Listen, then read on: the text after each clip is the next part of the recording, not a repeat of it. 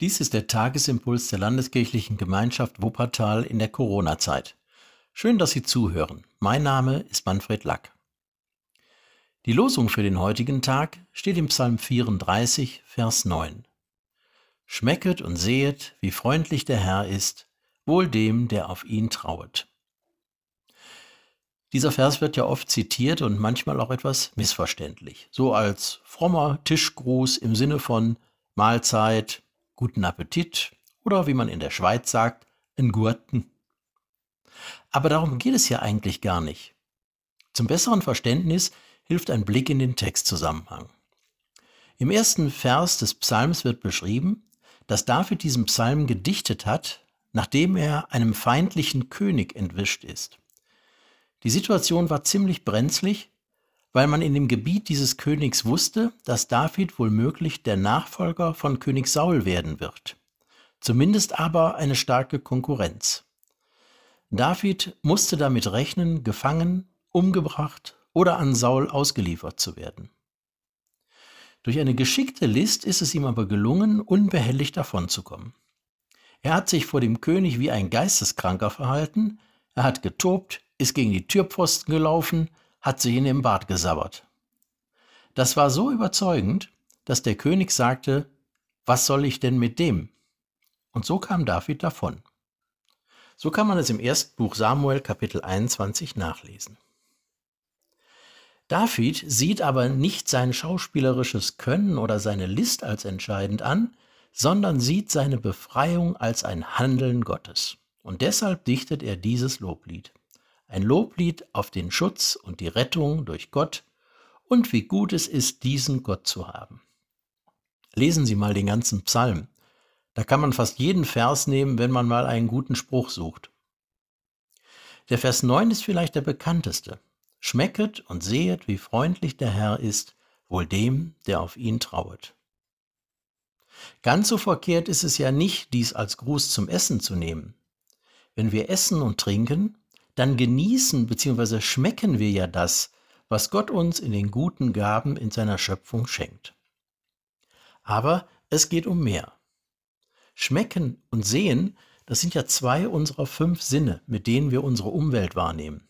Hören, riechen, tasten und eben schmecken und sehen. Wir werden hier von David aufgefordert, mit diesen Sinnen Gott wahrzunehmen. Konkret seine Freundlichkeit wahrzunehmen. Wenn die Bibel von der Freundlichkeit des Herrn spricht, dann meint sie nicht, dass er irgendwie nett zu uns ist. So verstehen wir das ja im menschlichen Umgang miteinander, wenn wir von Freundlichkeit reden.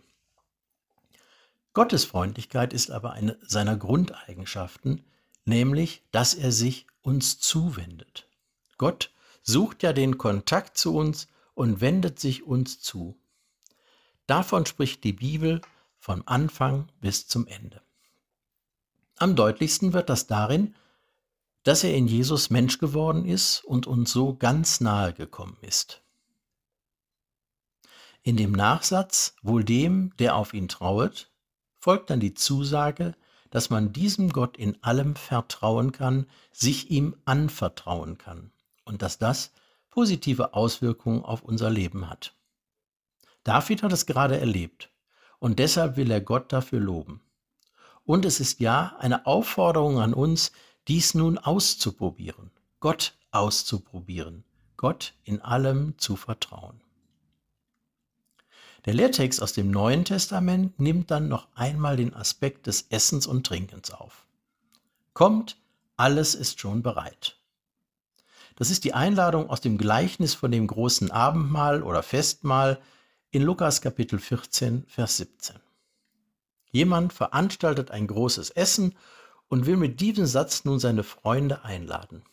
So schickt er seinen Mitarbeiter mit dieser Einladung hinaus. Eine sehr einfache Einladung.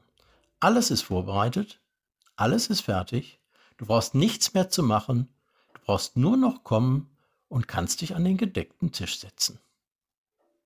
Ich finde, das ist ein sehr schönes Bild für Gottes Freundlichkeit und Zuwendung zu uns Menschen.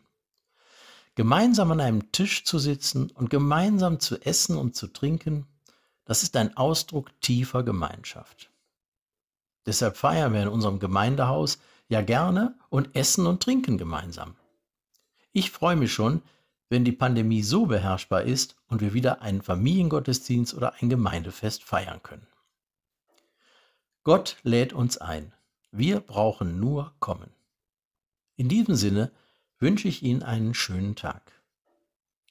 Und der Friede Gottes, der höher ist als alle unsere Vernunft, bewahre unsere Herzen und Sinne in Christus Jesus. Amen.